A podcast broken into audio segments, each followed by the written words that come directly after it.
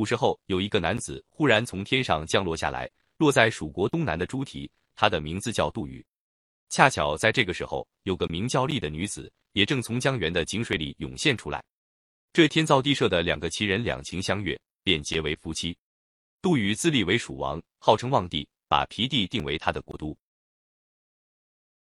望帝当国的时候，很关心人民的生活，教导人民如何种植庄稼，时常叮嘱大家要抓紧天时季节，不要耽误了田里的生产。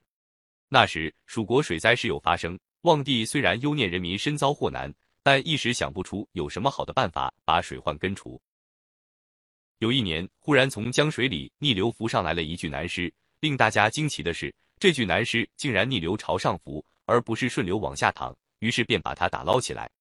更奇怪的是，刚刚打捞起来，尸首一碰到江岸的土地就复活了。自说是楚国人，名叫鳖灵，不知怎么一不小心失足落入水中，便从楚国一直浮到了这里。望帝听说江水送来一个怪人，也暗暗称奇，于是便命人把他带来相见。两人一见如故，谈得情投意合。望帝觉得鳖灵不但智慧聪明，并且水性很好，在这常有水灾为患的地区是用得着这个人才的，便任命他为蜀国的宰相。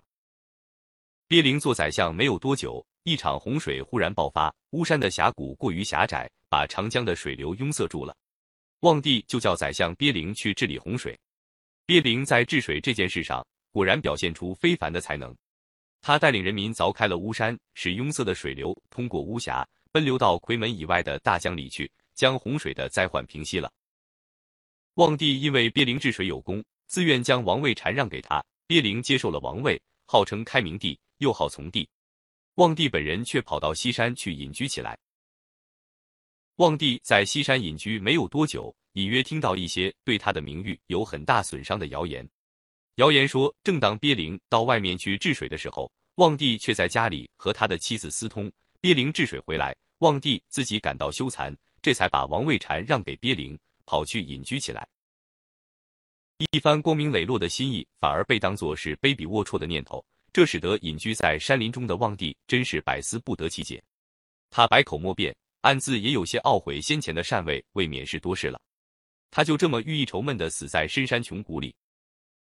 他死了以后，他的魂灵化作了一只鸟，就是杜鹃，也叫杜宇，整天一声声悲哀的啼叫，不如归去，不如归去，直到他的口里流出鲜血。